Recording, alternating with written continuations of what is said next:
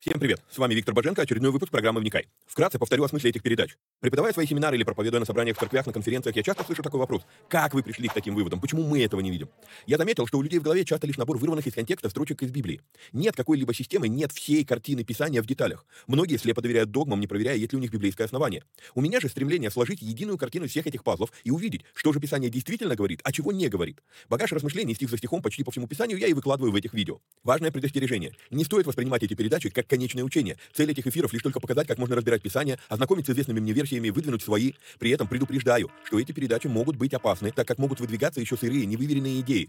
Я дерзаю их озвучивать, потому что хочу, чтобы мы все восстановили навык размышлять, а не тупо верить всему, что мы смогли нагуглить, прочитать, слепо доверять чьим-то мыслям. При этом, пожалуйста, не надо, посмотрев несколько выпусков, кидаться и исправлять своих знакомых служителей. Эти передачи для более корректного личного понимания текстов Библии, а не для бунтов в собраниях. Писание действует через внутреннее преобразование, а не через громкие внешние события. В этих эфирах за беспрекословный авторитет принимаются только 66 книг канона Священного Писания. Второканон, Талмуд и прочие апокрифы мы можем рассматривать и часто рассматриваем, но для меня они лишь мнения, которые имеют право на существование, но не являются глазом с небес. И да, я отдаю себе отчет, что и сами эти передачи тоже по своей сути апокрифичны. Теперь немного технической информации. К сожалению, времена, когда можно было рассчитывать только на Facebook и YouTube, ушли в небытие. Какие-то соцсети запрещают власти, какие-то соцсети сами запрещают нас. YouTube на Западе уже приобрел репутацию видео-гулага за навязывание своей повестки и подавление несогласных. И кто знает, что и кто еще надумает запретить нам или запретить нас.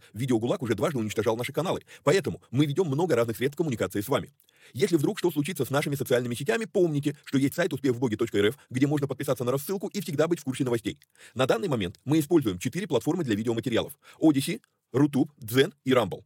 Ну и пока еще используем видео ГУЛАГ. Ссылки на все эти каналы стараемся добавлять под каждое видео. Кстати, может кто не знает, но на видеоплощадках можно ускорить воспроизведение. Мне кажется, что я говорю довольно медленно, поэтому в записи можно смело ставить скорость в полтора раза быстрее. Помогайте нам находить отрывки, достойные того, чтобы выложить их в виде сторис, рилс, шортс, клипов. Если увидели хороший лаконичный отрывок, пишите в канале на телеге. Название видео, где увидели этот сегмент и какая минута. Эти передачи можно также слушать в виде аудиоподкастов. Подписаться на подкасты можно через успехвбоге.рф наклонная черта подкасты. Говорят, хорош тот учитель, после учения которого вопросов стало только больше. Вот я и стараюсь быть хорошим. Если после просмотра передач у вас возник вопрос, вы можете его задать в специальной группе на Telegram. Попасть в нее тоже можно через канал в Телеге. Кстати, все новости служения помимо сайта тоже публикуются в этом канале. Есть просьба. Социальные сети считают крутыми и начинают продвигать те ролики, которые досмотрели до конца, которые лайкают, комментят и которыми делятся с друзьями. В какой-то мере можно даже сказать, что когда мы делаем эти простые действия с христианскими видеоматериалами, мы помогаем распространению Слова Божьего. Алгоритмы соцсетей начинают рекламировать эти материалы, если видят, что вокруг них много активности. Поэтому, если у вас не убудет, прямо сейчас ставьте пальцы, подписывайтесь на канал, жмите колокольчик, комментируйте, обязательно делитесь ссылкой с друзьями и все такое. Поехали!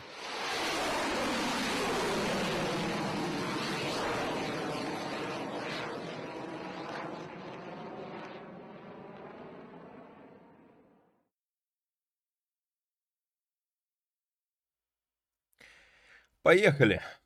То в мед. Значит, а, привет всем отважным вникателям и вникаю зависимым. Как обычно, сразу напомню, что нужно поддержать наши эфиры материально. Сделать это можно переводом по номеру телефона плюс 7 999 832 0283. Огромное спасибо тем, кто уже это делает, но буду об этом напоминать. Помимо этого, а, у нас работает платный канал Боженко Премиум, в котором мы выкладываем новые переводы епископа Тиди, а, выкладываем раз в две недели полные версии проповедей. А, попасть в эту группу можно по ссылке, сейчас покажу вам ее. А, значит, ссылка у вас на экране, успех в боге.рф, наклонная черта премиум. Там есть две недели как раз пробного времени, можете зайти, посмотреть, оглянуться, посмотреть прошлые переводы, они там вам доступны на некоторое время пока еще. Вот. А, и а, что еще? Там же я отвечаю на вопросы, то есть у нас там идет более а, такая активная дискуссия. Туда же я время от времени выкладываю разные ништяки. Вот, что еще сказать? После, ну, пересмотрев, я все еще не уехал, я все еще записываю эфиры на месяц вперед, э, ну, из-за того, что у меня длительная поездка будет. Вот, а пересмотрев прошлый эфир, я вспомнил, ну, прошлую передачу, которую я записал, я вспомнил и понял, что может получиться так, ну, белый эфир мы выкладываем на видео ГУЛАГе, вот, а на видео ГУЛАГе тема, которую я поднимал в прошлом эфире, а, относится к запретным. Вот, то есть, а, алгоритмы там, если они распознают то, что я сказал, а, то может сработать сигнал, и они могут заблокировать либо то видео, либо канал. Вот, поэтому, как бы, если если а, канал еще будет жив, а, а видео не будет, может быть, ничего не произойдет, не знаю. Вот, но если канал еще будет жив, а ничего не будет, то все а, видео, которые я выкладываю на а, YouTube, они автоматически копируются на Одиссей. Вот, поэтому привыкайте уже смотреть а, видео на Одиссее. Может быть, что-то изменится, вроде как законодательную базу сейчас в Штатах готовят под то, чтобы а, все-таки заставить а, вот этих медиагигантов, а, ну, убрать эту цензуру, убрать это подавление, вот, но неизвестно, будет это работать или нет, ну вот, поэтому, как бы, привыкайте, может получиться так, что придется переехать вообще окончательно на Одиссея, там, на Rumble, на какие-то другие альтернативные платформы, чисто из-за того, что вот выложил видео, а его взяли и задавили, и не будут показывать, просто из-за того, что, видите ли, я использовал там несколько раз одно слово, которое, на, на которое алгоритмы а, на, на, ну, натренированы. А, это слово блокировать полностью видео, если оно упомянуто. Вот, окей. Думаю, а, поймете, о чем речь. Хорошо. Значит, мы с вами продолжаем разбор истории книги «Деяния». И мы начали разбирать, мы посмотрели начало служения Павла, и теперь почему-то, зачем-то, камера возвращается снова а, к Петру. Зачем? У нас, я уже озвучивал этот вопрос и буду, а, буду еще озвучивать этот вопрос. Как так получилось, что, несмотря на то, что к язычникам апостол послан Павел, но к Корнилию почему-то идет Петр. И почему так построена история в книге Деяний? Ведь мы же понимаем, что вот тут вот церкви же по всей Иудее, Галилее, Самарии, то есть, ну, то, что мы э, разбирали последние два-три эфира с вами, э, история Павла, Савла, это, э, ну, это история как минимум трех лет. Да, и вот он там пришел, пришел в Иерусалим, какое-то время, мы не знаем, сколько времени он пробыл в Иерусалиме, но он здесь смело проповедовал во имя Господа Иисуса, он а, состязался с эллинистами, да, они пытались его убить, и он ушел в итоге в Тарс, то есть еще и какое-то время он провел в Иерусалиме, то есть эта история уходит вперед. А теперь с 32 стиха я достаточно, ну, достаточно уверен в том, что э, история возвращается назад и возвращается к Петру. И вот вопрос, то есть мы уже как бы начали разговаривать про Павла, но зачем мы возвращаемся к Петру, то есть как бы вот э, Павел, апостол к язычникам, рассказывать про Петра мы начали, но вдруг история вклинивается, история Петр и Корнелий, ну вот, то есть, если бы у меня не возникло бы этого вопроса, если бы вот рассказывали, рассказывали, рассказывали про Петра, да, все, вот а, как бы закончили тему Петра и перешли к, э, к теме Савла, все, ну, окей, я бы даже и не задумался над этим. Но из-за того, что тут вот идет вот эта вот камера меняет в, ну, главного персонажа, да, то есть то один, то другой, ну, то Петр, то Савл. Теперь опять Петр, потом опять будет Савл. Зачем вот, это, вот этот нахлест? Да, это, это такой видеоэффект в кино или что? А, это тот вопрос, который пусть пока здесь повисит у нас, потому что а, он интересную, а, интересный ракурс покажет. Мы это увидим в 10 главе. Итак, в прошлом, в прошлом эфире мы разбирали с вами, длительное время потратили на, на слово «святой», да, из 32 стиха. Говорили о том, что, судя по всему, «святой», исходя из того, вот я выписал э, стихи, где слово «святой» в Новом Завете обращено к, э, ну, имеет отношение к людям, и я вижу, что везде это не, ну, не рядовые члены церкви. По сути дела, у меня начинает формироваться подозрение, что слово «святой» в Библии а, это то, что сегодня мы называем словом «лидер». Лидер, руководитель, то есть а, кто-то из а, выдающихся а, служителей. Может быть, это служитель, скажем так, со стажем, опытный, да, но опыт а, понятие такое, то есть а, годы есть, а результатом, ну, а плодов может не быть. Поэтому все-таки получается так, что это ну, выдающиеся какие-то служители. Вот, что перекликается, мы это в прошлый раз с вами говорили, перекликается в какой-то мере, не полностью, не на 100%, но в какой-то мере перекликается с употреблением термина «святые» а, в православии и в католицизме. Вот, и, ну, собственно, на эту тему говорили. Хорошо, идем дальше. Случилось, что Петр, обходя всех, пришел и к святым, живущим в Лидде. Там нашел он а, одного человека именем Энея, который 8 лет лежал, а, уже 8 уже лет лежал в постели в расслаблении. Петр сказал ему, Эней, а, исцеляет тебя Иисус Христос, встань с постели твоей, и он тотчас встал. И видели это все, и видели его все, живущие в Лиде и в Сароне, которые и обратились к Господу. И я здесь пишу а, для себя чисто такой а, комментарий. Заметьте, Петр говорит, исцеляет тебя Иисус, но встать надо Энею, да, и а, поэтому я опять а, пишу эту фразу. Она, знаете, а может быть, в какой-то мере некоторые мои реплики, они начинают задалбывать, но я заметил такую вещь, что у меня есть в жизни сезоны. И э, если, допустим, два года назад, когда мы проходили Ноя, для меня вот сезоном стала, да, эта фраза «пускать голубей», я прям во, во многих вещах видел, как мы вроде движемся, движемся в Боге, но где-то что-то начинаем трусить, начинаем э, бояться и так далее, да, и я говорил, а, ну, много где вот наблюдал эту вещь. Вот сейчас я нахожусь в таком сезоне, где а, прям, ну, реально, вот снова и снова для меня звучит эта фраза «вера – это про послушание». Да, вера – это про послушание. То есть, и, и смотрите, а, исцеляет тебя Иисус. Встань с постели твоей. То есть, встать должен ты. Если ты веришь, то ты послушаешься. Если ты веришь, ты двинешься, да. Вот, и поэтому, как бы, ну, вы Поэтому в последнее время вы много слышите у меня эту фразу. Вот, это, видать, а, как бы Бог пытается до меня достучаться, что пора мне во что-то поверить. Вот. Итак, мы не знаем, большой ли был город Лидда. Известно, что многие в городе от этого исцеления уверовали. Это у нас 35 стих, да? Видели его все живущие в Лидии, в Сароне, которые и обратились к Господу. Возможно, городок был совсем маленький, из тех, где все друг друга знают. Возможно, город был большой, но Эней был чем-то знаменит. Судя по датировке, эти события происходят минимум через 10 лет после распятия Христа. Эней был болен 8 лет, парализован 8 лет. Возможно, возможно, он был верующим еще до того, как был, а, как оказался парализован.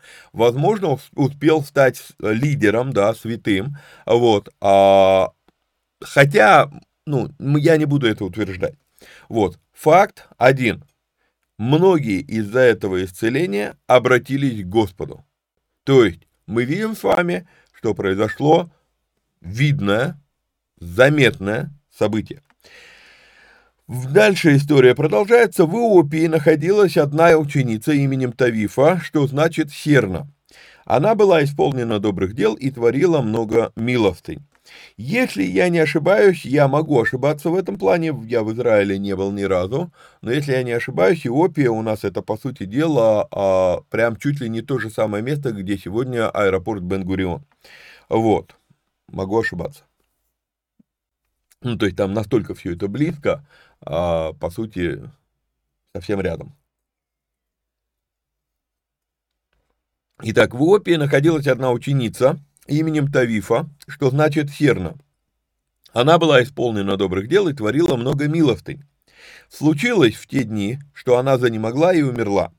Ее омыли и положили в горнице. В какие те дни? Получается, а в те дни, когда Петр был в Лидде, потому что буквально следующий стих нам об этом и говорит. А как Лидда была близ Иопии, то ученики, услышав, что Петр находится там, послали к нему двух человек просить, чтобы он не замедлил прийти к ним. Исходя из того, что это очень теплый и влажный климат, хоронили в те времена буквально за считанные часы, мы это с вами видели на примере и Анании и Сапфиры, да, то есть только что умер, вынесли и сразу погребли. Вернулись, тут э, жена пришла, да, ее тоже погребли. То есть я про то, что это настолько быстро происходит. Почему? Ну, потому что иначе труп начинал очень быстро разлагаться. Вот. А тогда получается, что Иопия находится в шаговой доступности от Лидии. Да, если мы посмотрим по карте, то это получается порядка 10-12 километров. 10-12 километров это, ну, там, 2-3 часа ходьбы. Ну вот. А, вопрос, который наверняка у многих людей этот вопрос не возникает, когда мы читаем этот отрывок, а вот у меня этот вопрос возникает, потому что еще раз, а, один из а, навыков, который нам следует а, развить в себе, когда мы хотим увидеть что-то в Писании, один из навыков – это перестать читать Писание с высоты нашей современной колокольни. Что такое современная колокольня в данном случае? В данном случае современная колокольня – это когда у тебя уже есть текст Библии, когда ты уже читал это все, когда ты много раз видел эти истории там, и так далее, и так далее, то, а, по сути дела, получается, что ну, мы уже ожидаем, что они послали за тем, чтобы Петр ее воскресил. Но так ли это? Посылали ли они за тем, чтобы Петр ее воскресил? Мы автоматически подразумеваем это. Надо понимать, да, Иисус воскресил трех человек за время своего служения. Были конкретные случаи. По его смерти воскресли многие святые и вошли в Иерусалим, написано в Евангелии. Да, Иисус воскрес сам. Прошло уже лет 10 с той поры, когда это произошло. Вот что надо понимать а, книга Деяния больше ни одного воскрешения пока не описала. То есть вот это будет сейчас первое. А, получается, Петр до этого, ну, как бы так сказать-то, а, он не воскрешал, было наоборот. Еще раз, да, про Ананию и Сапфиру. вот. Поэтому могли ли они ожидать от Петра воскрешения, я сомневаюсь. Некоторые богословы обращают внимание здесь вот на то, что Петр, встав, пошел с ними, да, а, и а, 38 стих говорит нам, просить, чтобы он не замедлил прийти к ним. И некоторые богословы говорят, а, если речь про воскрешение, то что такое не замедлил, какая разница, ну, плюс-минус там час-другой, там, может быть, даже день, она, ну, то есть ей уже, она уже умерла. А вот вопрос утешить живых, это, ну, как бы живым не терпится, да, живым надо быстрее. Вот, мертвые потерпят, живые нет. Вот, поэтому возможно, возможно, что они послали за Петром только ради того, чтобы он, грубо говоря, провел а, похороны а, и тем самым утешил друг, близких людей к э, Серне, чтобы она, э, ну, чтобы они как бы успокоились по поводу ее смерти. То есть, я, еще раз, я сомневаюсь, что они а, ожидали от Петра исцел... воскрешения в данном случае. Ну вот. А как Лида была близ Иопии, то ученики, услышав, что Петр находится там, послали к нему двух человек просить, чтобы он не замедлил прийти к ним. Петр, встав, пошел с ними, и когда он прибыл, ввели его в горницу, и все вдовицы со слезами предстали перед ним, показывая рубашки и платья, которые делала Серна, живя с ними. Петр выслал всех вон и, преклонив колени, помолился и, обратившись к телу, сказал, «Тавифа, встань!»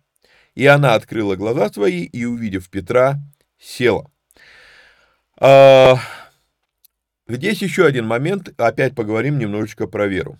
Было, а, было такое учение, оно называлось «Движение веры». Оно было популярно где-то, наверное, 60-е, 70-е, 80-е годы прошлого века, оно было популярно в Америке, а, но отголоски этого движения, они приехали в Россию. Вот. А, и часть этого учения, учения, вот, ну, движения веры, это а, учение, когда говорится, вот, мол, если ты не получил исцеление, да, то есть Бог исцеляет всех. Это один из постулатов этого учения, что Бог исцеляет всех. Вот. А, и они говорят, что если же Бог тебя не исцелил, то у тебя не хватило веры. И вот э, никогда раньше я об этом не задумывался, но готовясь к эфирам, я на сороковом стихе задумался вот над чем. Воскрешение мертвых опровергает постулат о том, что ты не получил исцеления, потому что у тебя не хватило веры. Вообще, вот эта фраза «не хватило веры на что-либо, получить какой-либо ответ от Бога», она полностью опровергается воскрешением мертвых. Сторонники учения веры готовы с радостью прям молятся за всех и все, но вот когда ответа на их молитву нет, технично так раз съехали. Ну, значит, у вас, у вас, за кого они молятся, да, значит, у вас мало веры. Но воскрешение мертвых, то есть у кого мало веры, если человек не получил ответ на молитву? У получателя, да? То есть у получателя молитвы. Воскрешение мертвых, получатель молитвы веры вообще не имеет. Он вообще ничего не... Он умер. То есть получается, что уж если кого-то и обвинять из людей за то, что нет ответа на молитву, то не того, кто получает молитву, а того, кто молится. Ну, просто а, у, у мертвого вера, в принципе, не действует. Человек умер. Или вера, ну, человек умер, а его вера, как бы, такая-то еще обитает вокруг. Ну, как? Так не бывает. Окей, идем дальше. А, просто такая, она и шутливая мысль, но и в то же самое время, чтобы мы с вами не как сказать, не совершали этой ошибки, не, не, не распространяли это заблуждение, что вот, мол, ты ответа не получил, потому что у тебя веры нет. А куча других причин может быть, почему ответа нет. Вернее так, то что, то, что Бог сказал тебе «нет» на твою молитву, не обозначает, что Он не ответил. Тебя этот ответ не устроил. Но часто повторяю эту фразу, мне один из моих наставников в самом начале моего христианского пути сказал, у Бога три ответа на твою молитву. Да, нет и подожди. Нет, это тоже ответ. Подожди, это тоже ответ. Поэтому здесь как бы, ну, ладно, проехали. Он, подав ей руку, поднял ее и, призвав святых и вдовец, поставил ее перед ними живую. А, это сделалось известным по всей Иопии, и многие уверовали в Господа. И довольно дней пробыл он в Иопии у некоторого Симона Кожевника. И многие обращают внимание на то, что кожевники в те времена были изгоями. А, во-первых, от них воняло. И достаточно это такой ну, резкий, отличительный запах. Вот. Тем более, что для еврея, человек, который прикасался к нечистым, ну, труп, да, а, к трупам, он сам по себе нечист. И начинаются разговоры, ой, какой Петр герой, вот он остановился в доме кожевника, то есть он а, не был предвзятым и так далее, и так далее. Вы знаете, а мне кажется, что дело не в этом, потому что буквально следующая глава, вот мы подошли к 10 главе, она покажет нам очень серьезную вещь касательно а, предрассудков Петра.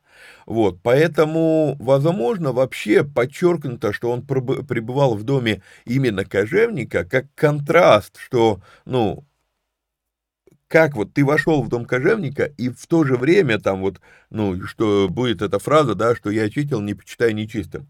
Кстати, эта фраза в оригинале звучит иначе, и нам надо будет ее разобрать. Итак, а, почему он остановился, почему он мог остановиться в доме кожевника? А, я думаю, что многие забывают, что Петр был рыбак. Человек, который постоянно возится с рыбой, тоже пропитывается запахом, и этот запах прям вот, ну, совсем как-то не похож на Шанель номер 5. Вот. Поэтому именно для Петра а, он не фарисей, он а, не садукей, он а, человек, который, которому до очередного ритуального праздника, где требуется ритуальная чистота, далеко. Я не вижу проблем вот Петру остановиться с кожевником, в доме кожевника. Скорее, скорее, вопрос покоя и безопасности, потому что кожевник живет на берегу озера. Он живет а, отдельно от города. Из-за того, что то, то, то дело, тот бизнес, которым он занимается, это вонючий бизнес, то а, обычно кожевники ставили свои дома далеко, то есть не в городе.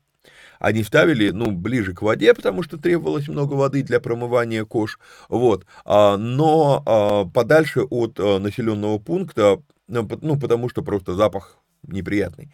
Вот, и вот этот момент – я думаю, что он более а, веским будет. А, почему Петр остановился в доме кожевника, Симона Кожевника? Потому что это вопрос определенной безопасности, это вопрос определенного а, уединения, это вопрос определенного такого отдыха от людей. И будучи в служении уже много лет, уже не первое десятилетие, скажу, да, действительно, когда ты много служишь, у тебя появляется потребность отдохнуть от людей. И в какой-то мере вот э, то, что сейчас происходит, 21, 21 век, технологии и так далее, а, это, знаете, это, ну, это хорошая такая отдушина, потому что, а, получается, я могу служить, но в то же самое время вы смотрите эти записи, когда кому вам удобно, а, немногие из вас вы пишете что-то в ответ, вот, и поэтому как бы это вот я могу служить, но я не окружен постоянно людьми. И вот мне завтра, э, завтра уезжать, и э, я представляю, что целый месяц я буду на людях постоянно. Это нелегко. То есть вот, ну, как бы вот такой момент, что иногда прям реально хочется отдохнуть от людей, и поэтому я думаю, что скорее дело, э, ну, дело здесь не в том, что вот, мол, там у Петра уже не было э, вот этих фарисейских предрассудков, там, чистый, нечистый, и поэтому он пошел к кожевнику. По-моему, это, ну, все намного проще. Он просто пошел отдохнуть от людей. Вот. А, десятая глава, мы ее начнем сегодня. Вот. А, Опять камера меняет главного персонажа. Теперь у нас некоторое время, несколько стихов, главным персонажем будет Корнилий. И когда мы говорим про десятую главу, то а, у меня очень четко возникает понимание, что практически, наверное, всем надо пересмотреть свое отношение к истории о Корнилии. Я не слышал ни от кого не читал, нигде ни разу не сталкивался с той мыслью, которую я хочу вам сегодня а, заложить по поводу истории а, 10 главы. Даже, даже вот а, подзаголовок, который дает а, моя, моя Библия, да, «Духовное пробуждение Корнилия». Духовное пробуждение э, Корнилия. Фокус на Корнилии. Я для тебя, а, и думаю, может быть, мы вынесем это в, э, заголовок этого видео, а, написал такое название здесь. Все знают историю Корнилия, но какую версию, христианскую или библейскую? Я для себя называю а, вот этот разбор таким образом. Мы приступаем к, новому разбору. Мы историю про Петра пока закончили. Итак, в Кесарии, Кесария Маритима это называется этот город, это город, который был построен Римской империей на берегу моря. Это город, который построен, а, в принципе, грубо говоря, ну, ближе туда, к Самарии, не, это не Иерусалим, ближе к Самарии, но на территории, а, на общей территории Израиля, да. Вот, это город, который считался, скажем так, местной римской столицей. И этот город, а, в котором проживала как, как, как бы сказать, а, элита э, римлян, которые приезжали на территорию вот э, Палестины, на территорию Израиля, а элита римских политиков, воинов и так далее, и так далее проживала в этом городе Кесарии. То есть это город, который а, относительно недавно построен на данный момент. Вот, это город, ну, на момент 10 главы, не на данный момент 21 э, век, да, а вот на 10, 10 э, глава, относительно недавно построенный город. Это город, который доминантно, э, ну, населен римлянами, граждан, гражданами Римской империи. Это город, который, в принципе, по большому-то счету для евреев чуждый город. То есть это город, построенный ну, мы бы сказали, оккупантами, да, вот. Итак, в Кесарии был некоторый муж именем Корнилий, сотник из полка, называемого Италийским. Самое любопытное, сколько переводов я не смотрел на русский язык, кроме одного, все называют италийский. Меня, для меня загадка, если вы знаете почему, то ответьте, но для меня загадка, почему не написать итальянским. А, окей, хорошо, а, там 160 лет назад, возможно, я могу себе допустить, что а, не было этого термина итальянский, да, а, в русском языке, но современные это переводы. И вот тут вот, ну, как бы, почему, а, почему у меня есть претензии к современным переводам, да, что, по сути дела, многие вот такие вот а, ляпы лингвистические, которые язык изменился, а, ну, можно было бы изменить и терминологию, они ее не меняют. Они ее оставляют. И, то есть взять тот же самый респетто, а тут будет итальянский, а не итальянский. Может быть в этом какой-то особый смысл, если вы знаете, напишите, я не знаю. Вот. А, благочестивый и боящийся Бога со всем домом своим, творивший много милостыни народу и всегда молившийся Богу. А здесь, в этом стихе, мы с вами сталкиваемся с тем самым мощнейшим парадоксом, причем это парадокс не Писания, а всего богословия, классического богословия. Сколько комментариев я не встречал по поводу истории про Корнилия, все они называются «Обращение Корнилия». Но ведь это в принципе неверно. История начинается с уже верующего человека. Посмотрите на второй стих еще раз. Мы с вами видим человека, у которого, я говорю, у него пять благодетелей. Да, если читать, то получается четыре. Сейчас поясню, почему пять. Благочестивый, боящийся Бога. И мой личный опыт хождения с Богом показывает, что бояться Бога но бояться Бога так, чтобы еще и весь дом твой точно так же жил, это две разные вещи. То есть я могу один бояться Бога, но жить таким образом, что у меня весь дом богобоязненный, для меня это еще одна дополнительная благодетель. Итак, он благочестивый, он боящийся Бога, со всем домом своим, творивший много милостыни народу и всегда молившийся Богу. То есть а, говорить о том, что история про Корнилия – это история того, как, как Корнилий уверовал в Бога, а, это верующий уже человек. Эта история не про Корнилия вообще. Это история про Петра.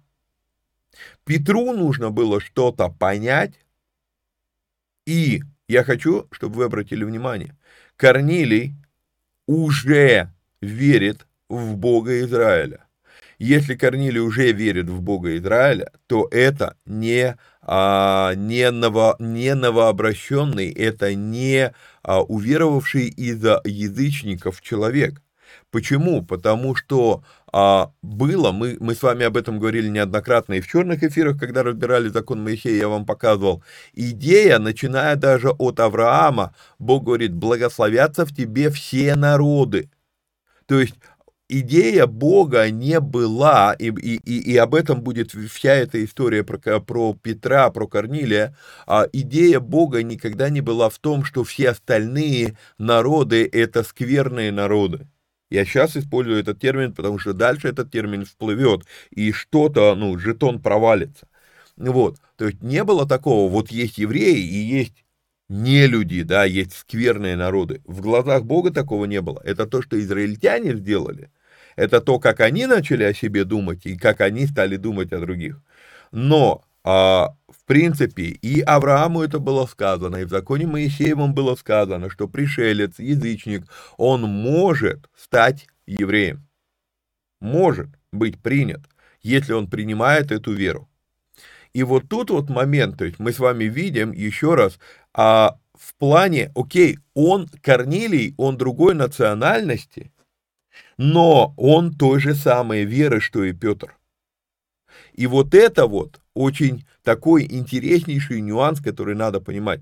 Мы здесь видим ситуацию с точки зрения Корнилия, мы видим ситуацию мало чем отличающуюся от обращения Петра, от обращения практически всех апостолов. В том плане, что они тоже были а, иудеями, вот, ну, как я вам это показывал, шли-шли, потом куда-то завернули, да, вот, а теперь они вернулись и пошли дальше. как и все, как и все, как и все евреи. То, только эти были евреи еще и понтующиеся тем, что они по крови потомки Авраама. А этот, он еврей только по вероисповеданию, но не по крови. Это, это надо, надо увидеть, что это тот человек, который а, уже верующий в Бога. Итак, читаю комментарий. А, история начинается с уже верующего человека, которому, опять же, как и Саулу, Савлу, вернее, не Саулу, а Савлу, как и Савлу, нужно было поправить светильник. Ну, в кавычках это пишу. Термин попра- «поправить светильник», думаю, многим из вас а, знаком. Вот, это человек, про которого Писание говорит, что он боящийся Бога, и дальше я пишу, вы меня извините, я не про всех активных христиан сегодня могу это сказать. И даже далеко не про всех служителей, в том числе именитых. Мы с вами в прошлой передаче разбирали вопрос страха Господня, а, как он содействует вместе с утешением Духа Святого, и что они вместе являются формулой роста церкви. Помните, мы разбирали формулу роста. Вот, в спокойном состоянии, без гонений. Поэтому, я читаю комментарий дальше, поэтому эту историю никак нельзя называть обращение там или духовное пробуждение Корнилия. А на самом деле это история о том, как наконец-то Петр-то догнал и уверовал. Это не Корнилий уверовал, это Петр наконец-то уверовал. И позже мы с вами будем читать в посланиях, что кому больше дано, того больше спросится. А не все становитесь учителями, не спешите становиться учителями, кому больше дано, того больше спросится. А, и вот тут вот момент. К Корнелию действительно претензий нет. Вот он, как он веровал, так он и веровал. Но почему Петр до сих пор не догнал? И почему Петру пришло, э, почему Богу пришлось сделать кучу а, событий, вот это вот то, что мы будем читать 10-11 главу, для того, чтобы наконец-то Петр догнал, что, а, так мы должны выйти за пределы нашего вот этого вот сектантского взгляда. Поэтому, еще раз, эту историю никак нельзя называть обращение Корнилия. На самом деле, это история о том, как наконец-то Петр догнал и уверовал. Это Петр в этой истории меняется, а не Корнилий. Корнилий лишь опять же из какой-то формы верования в Бога Авраама делает логический следующий шаг принятия Мессии. Тогда почему такие выводы делает Петр, когда мы прочитаем? А потому что он, а, Корнилий, верующий со всем домом своим, да, боящийся Бога со всем домом своим. И вот тут вот момент. Корнилий, он верит в Бога, а весь дом его просто боится Бога. И в конце этой истории мы с вами увидим, что все окружение Корнилия приняло Христа, и было излияние Духа Святого со знамением, говорением иными, иными языками, и вот это привело Петра к пониманию, о, смотри, сколько язычников, уже не просто Корнилий, а весь его дом, все его родство. А, вот, и до Петра наконец-то доходит. То есть, еще раз, эта история не про Корнилия. Вот. А, так, так, так. Это Петр в этой истории меняется, а не Корнилий. Корнилий лишь опять же из какой-то формы верования в Бога Авраама делает логический следующий шаг – принятие Мессии. Я обычно на семинаре говорю, что у Корнилия было пять добродетелей, и он не спасен. И вот это, вот именно вот это, да, то есть смотрите, интересно, почему он не спасен? А, потому что благочестивый, боящийся Бога, со всем домом своим, творивший много милостыни народу и всегда молившийся Богу, но когда ангел Божий ему является, он говорит, а, итак, а, так, так, так, так, так, он скажет тебе слова, которыми спасешься ты и весь дом твой. То есть получается, пять добродетелей, пять благодетелей в жизни Корнилия есть, а он еще не спасен. И поэтому я пишу комментарий. Уж если какой-либо текст в Новом Завете и говорит о том, что делами спастись невозможно, то это именно здесь вот эта история. Еще раз, Корнилий верует, у него а, ну окей, 5-4, как хотите, вы, вы можете по-другому э, математику считать, да, вот, э, но у него есть эти добродетели, однако ангел Господень говорит ему, ангел Божий говорит ему, тебе нужно еще что-то, чтобы спастись. Что ему нужно было? Услышать про Мессию. Именно поэтому, сколько бы еврей не делал добродетелей, без Христа никак. Мы это с вами разбирали в согласованиях. Вот. А в согласованиях и в начале деяний. Э, Петр как раз говорит эти слова. Вот. То есть ему надо было, ну, вот этот вот последний шаг. То есть это то, вот, вот здесь вот я это прям четко вижу, что да, добродетели есть, но ангел Божий говорит, а спасения нет. Вот. А, однако, именно эта история и будет для нас иллюстрацией слов Павла позже, когда Павел радикально пере, перевернет лютеровское, э, лютеровское наследие о спасении. То есть Лютер берет одну реплику, две реплики Павла, возводит их на пьедестал, и вокруг них появляется целое движение, целое течение, несколько деноминаций, а, которые, по сути дела, ради двух стихов а, из посланий Павла отвергают весь оставшийся Новый Завет. Парадокс. Придем к этому. Это будут слова Павла, и они будут интересными, шокирующими для кого-то. У некоторых людей возникает вопрос, как Корнилий не боялся показывать свою преданность еврейскому богу, он же римский гражданин, он же римский сотник. Надо понимать одну вещь про, про устройство Римской империи. В Римской империи не было запрещено поклоняться чужим богам. Гонений за это не было. Вообще поклоняться в Римской империи можно было чему угодно, кому угодно, а главное, чтобы ты при этом не переставал поклоняться императору. То есть гонения были, а многие говорят, вот, мол, там, что Римская империя устроила гонения за веру во Христа. Нет, Римская империя не устраивала гонения за веру во Христа. Римская империя устроила гонение за то, что христиане отказались поклоняться императору. Тонкий нюанс, но имеющий важное влияние. А дальше. Он в видении ясно видел около девятого часа дня ангела Божия, который вошел к нему и сказал ему «Корнилий». А, кто-то из комментаторов назвал, а, даже назвал этот раздел «Видение Корнилия». Но я хочу обратить ваше внимание на то, что здесь написано слово «ясно видел». «Ясно видел» — это не видение. Это реально, а, реально явился ангел. То есть это не то, что он увидел. Вот Петр, дальше мы будем с вами читать, Петр увидел видение. То есть на самом деле это не происходило. У Корнилия он ясно видел около девятого часа дня ангела Божия, который вошел к нему. То есть это не было видение, это было явление ангела Корнилию, а никак не видение. И поэтому тоже, да, это никак не влияет на спасение. Ну, давайте уже, если мы проповедуем, там, если мы что-то рассказываем, то давайте рассказывать, используя правильные термины и а, говоря, ну, теологически корректно. Это было не видение, это было явление ангела а, Корнилию. Вот, и, честно вам скажу, каждый раз, когда я читаю эту историю, я завидую Корнилию. Мне ангелы пока еще не являлись. Видения были, я видел один раз ангелов, а, хор ангелов а, видел, а, когда они прославляли, и это было интересный, интереснейшее видение. Мы тогда, ну, я тогда был на миссии, мы открывали церковь в одном из городов.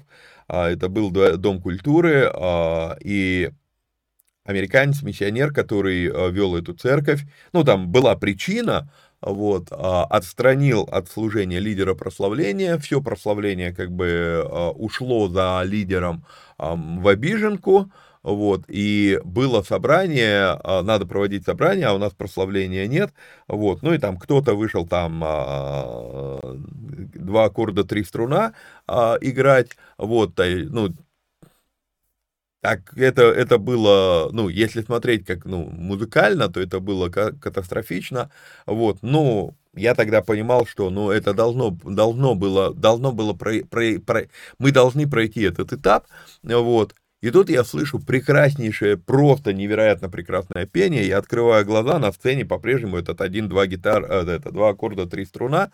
Вот. А, я думаю, откуда такое пение, а, причем такое прям хоровое. И я поворачиваю голову назад, и я вижу, а это, ну, а, таких в небольших городах Дом культуры, он же и кинотеатр, да, и вот на уровне, где вот стоят эти окна, а, ок, ну, откуда пушка, это, не знаю, как он там, не помню, как называется этот э, прибор, который показывал кино, вот, вот на уровне этих амбразур, где вот эти приборы стояли, я увидел ангелов таких поющих, а у меня еще так интересно, причем много, вот, и было такое интересное э, это состояние, то есть как бы э, мозги не догоняют сути происходящего, я глаза вот так, я стою, глаза открываю, вижу три аккорда, два струна, он один на сцене, и я думаю, откуда звук? Я так поворачиваюсь, а, ангелы, голову так назад, обратно на сцену, а потом такой, да только потом до меня мозги догоняют, так, в смысле? Поворачиваю, а там уже ничего нет. Вот, ну такое переживание. А вот так, чтобы прям явился ангел, конечно, а, такого не было.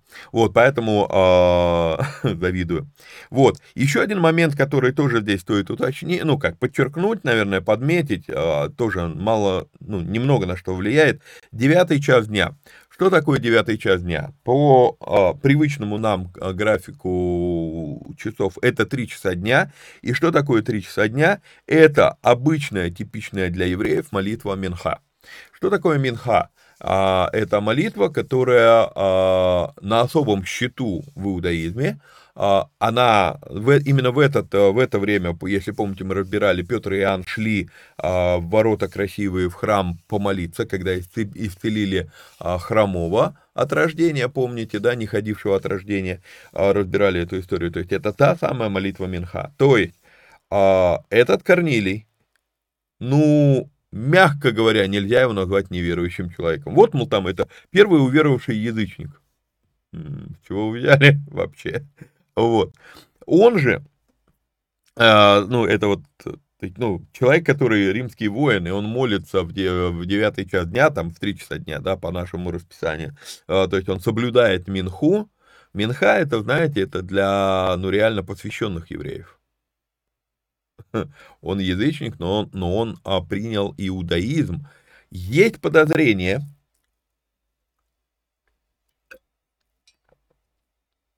а, почему он все-таки стоит некоторым особняком.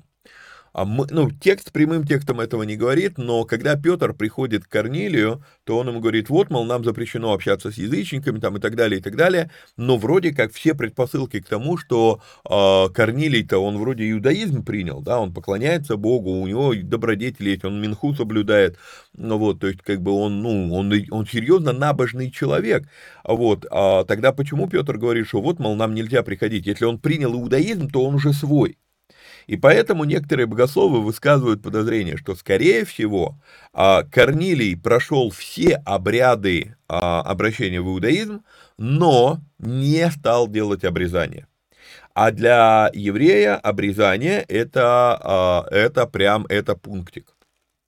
Вот, а мы с вами уже разбирали, когда, когда Бог дает, ну и сейчас вот будем делать повтор в бытии, будем снова говорить, когда Бог дает обрезание – чем сущность этого обета, а, в чем, в чем сущность этого знамения обетова, обета, да, завета, а, и в чем принципиально неправильное понимание обрезания а, во времена Иисуса и апостолов. В чем, в чем проблема с этим? Люди часто задаются вопросом, почему Бог сказал, что знамением завета будет то, ну, обрезание полового органа мужчины. Потому что в нормальных условиях половой орган мужчины видит только он и его жена. Ну, в нормальных условиях. Поэтому это знамение того, что это настолько твое личное дело, вот это твои отношения с Богом, и как получилось так, что они везде и всюду, мы будем с вами это видеть у апостола Павла, когда вот он именно эту вещь опровергает, а именно с этим он и начинает как раз бороться, когда он говорит про дела закона. Дела закона это в большинстве контекстов у Павла именно только лишь обрезание, вот, а, и у меня, ну, извините уж а, за такую, как бы, а, формулировку, но она очень наглядно показывает нелепость ситуации. То, что Бог сказал, должно прятаться все время и оставаться только внутри семьи, вот твое, твой, твой завет с Богом, это твое личное, это твое внутреннее состояние, да, а вот, а получается, ко времени апостолов евреи ходят, размахивая членами, да, показывая, а я обрезан, а я обрезан, а я обрезан. Образно, не, естественно, не буквально, да, но вот это вот а, они кичатся обрезанием, они гордятся этим, они, ну, вот, как будто прям размахивают, а, ну, у всех перед носом, да, что вот, мол, смотрите, а мы такие. А, и вот, вот именно вот эта вещь, она и как бы и поставила Корнилия для Петра все-таки, ну, окей, ну ты, да, ты веришь в Бога, но ты язычник. И мы с вами увидим ключевой смысл этой, этой истории, он, он совсем в другом. Он не в том, что Корнилий уверовал. Ключевой смысл этой истории именно а, ты начинаешь осознавать с вопроса, почему, если Павел апостол к язычникам, то почему тогда Петр был послан к Корнилию? Вот отсюда мы увидим с вами ответ на этот вопрос, ну, ответ вообще на то, какой смысл во всей этой истории, почему она в деяниях. Итак, он в видении ясно видел около девятого часа дня ангела Божия, который вошел к нему и сказал ему «Корнилий». Вот, это мы с вами разобрали. Он, а он же, взглянув на него и испугавшись, сказал «Что, Господи?» Ангел отвечал ему «Молитвы твои и милостыни твои пришли на память перед Богом». А в истории про Ноя мы с вами уже разбирали, что значит фраза «вспомнил Бог» да, то есть, что эта фраза, по сути, э, обозначает «упомянул», а не то, что я, я забыл, а теперь вспомнил, как это люди вспоминают, да, вот, нет, а вспомнил Бог, это и упомянул Бог, мы это с вами в истории про Ноя разбирали, и вот здесь вот то же самое, а, молитвы твои и милостыни твои пришли на память перед Богом, это не обозначает, что Бог про них забывал, это не обозначает, что Бог их не видел, игнорировал, но вот теперь пришло время и упомяну, да, как это выглядит? Опять же, я как-то уже рассказывал, допустим, я готовлю плов, да, люблю на казане, на, настоящ... ну, на, на костре, на огне приготовить плов. И а, у меня приготовлено, да, то есть обычно у нас, ну, разделение труда в семье такое, что э, сыновья мои, пацаны, э, они крошат, там, э, морковку надо покрошить, лук надо покрошить, да, там, э, Юля, супруга, режет мясо, вот, я готовлю, да, то есть они мне все приготавливают, а я готовлю. И получается иногда так, что я не забываю про то, что мне нужен, там, допустим, лук, да, в плов. Я понимаю, что, ну, то есть я знаю этот рецепт. Но теперь, да, я такой, опа, а лук порезали, но не вынесли. Ну, естественно, так как на огне, то это я на улице готовлю. Вот, я, э, я допустим, там в окно стучу, если лето, да, то я в окно стучу, говорю, а лук. То есть это не значит, что я про него забывал. Это значит, что просто вот, ну, пришло время, сейчас мне нужен лук дайте мне лук. Да, там, потом морковь, да, пришло время морковь, дайте морковь. И вот, ну, то есть, э, я говорю, все, мне сейчас уже нужен будет рис, выносите рис. То есть, это не тот момент, что я забыл, это тот момент, что я упомянул. Окей? И вот здесь вот то же самое. То есть, наступило время Богу упомянуть, и я обращаю ваше внимание на то, что здесь интересно. А, еще раз, как вы там считаете, 4 благодетели у Корнилия или 5, это не критично в данном случае. Мне, мне интересно, какие именно благодетели были названы. Да, читаю комментарий. А, мы с вами уже разбирали в истории про Ноя, что значит Бог вспомнил, по сути упомянул, ну или, скажем, сфокусировался. Теперь Бог сфокусировался, да? Вот, однако, интересно, что выше мы видели пять благодетелей Корнилия, а здесь названы две. И какие именно? Одна из них – жертвенность. И как в истории с Закхеем, там тоже было решение быть жертвенным, и тематика вся – спасение. Две истории, обе в Новом Завете, в которых есть какая-то связь между жертвенностью и спасением. Это интересно. Вот а, в семинаре «Деньги по-библейски» я как раз разбираю, показываю, что а, спасение невозможно купить, но спасение а, есть какая-то роль денег в этом вопросе. То есть купить его невозможно. Но наше отношение к деньгам влияет на действие спасения в нашей жизни. Окей? Вот. А, ну и... А, так, так, так, так, так.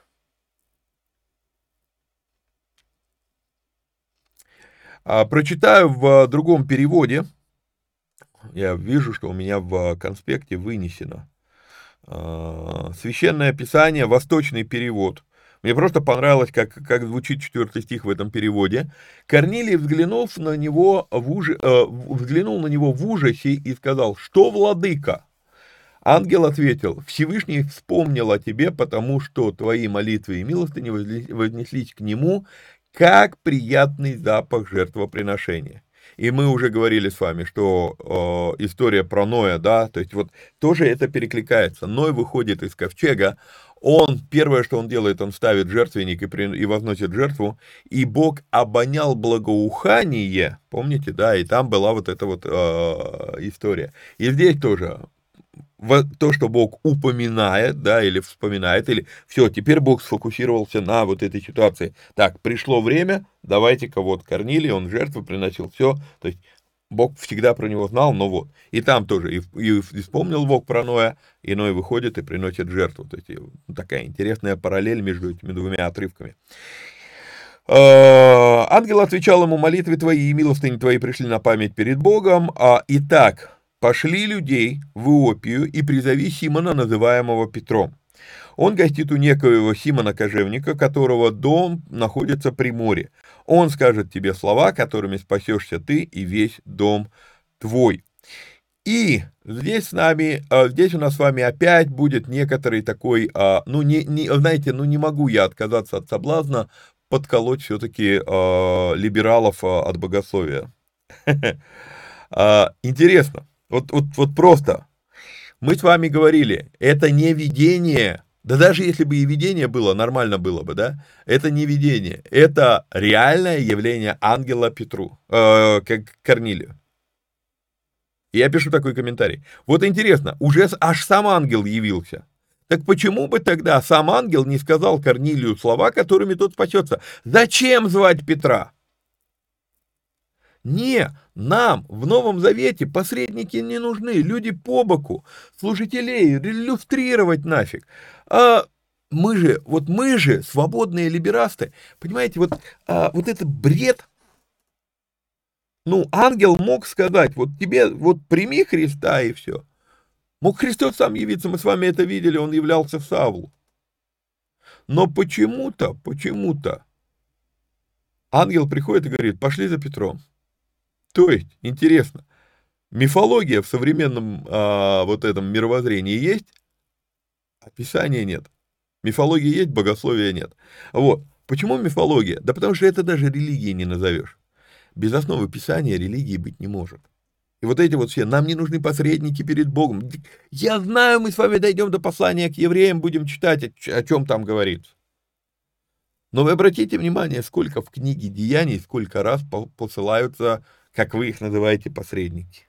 Ну, вернее, вы нет, потому что явно после того, как я использую термины э, э, либерасты, да, то понятно, что они уже не смотрят эти эфиры. Вот, окей. А, так, тырин-тырин, здесь все. А, он скажет тебе слова, которыми спасешься ты и весь дом твой. Хотел еще один момент под, подметить. Вы не обязаны соглашаться с моими взглядами в данном случае. Однако, вот на этом отрывке я думаю, беспочвенно, абсолютно беспочвенно строится учение о том, что вот, мол, если спасешься ты, то спасется весь дом твой.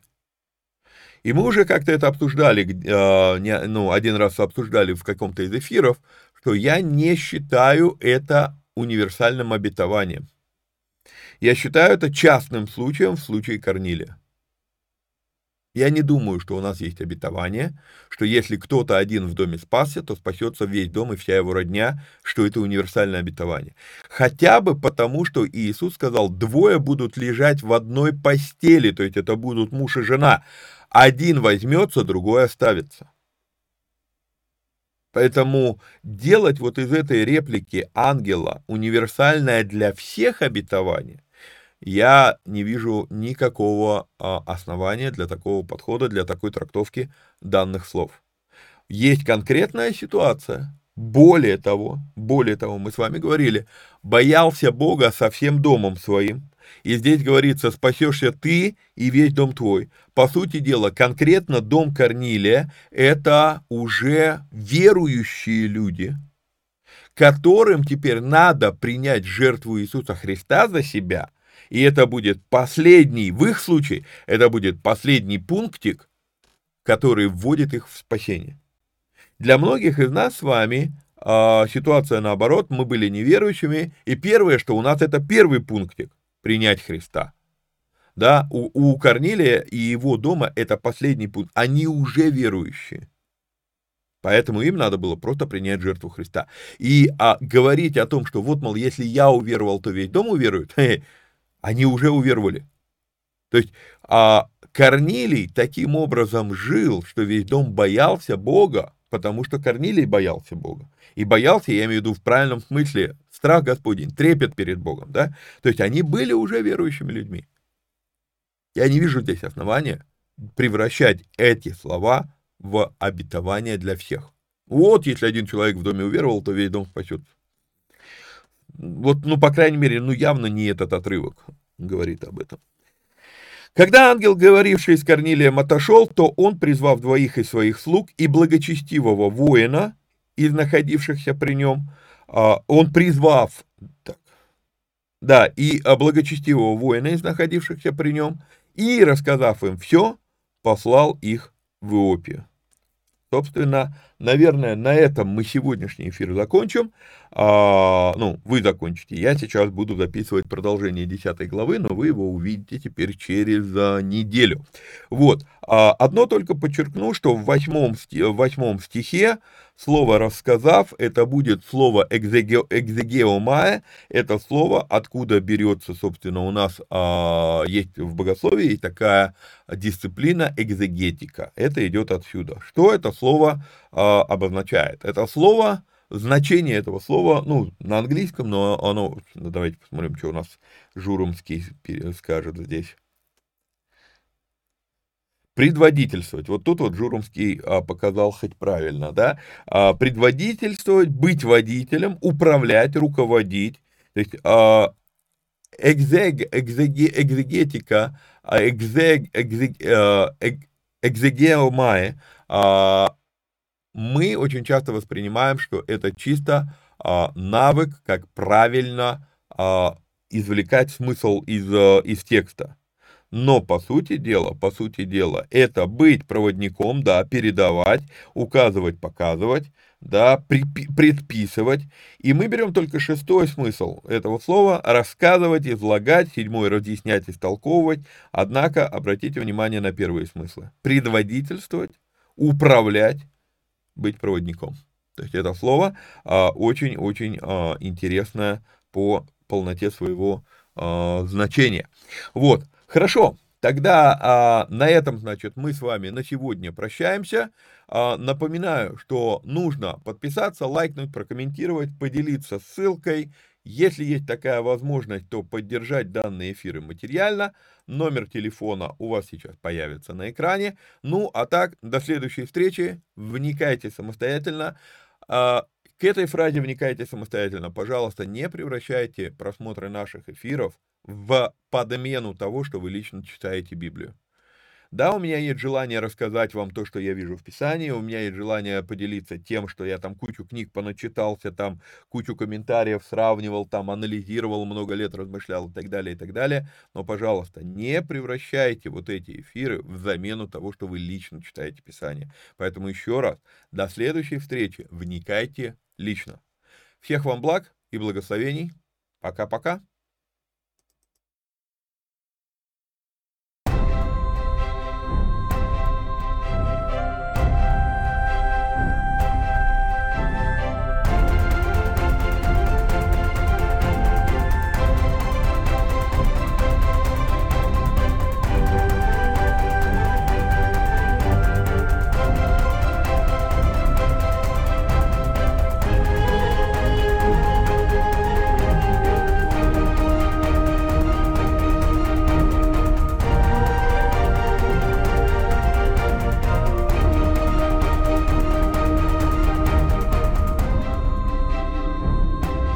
שמע ישראל, אדוני אלוהינו, אדוני אחד.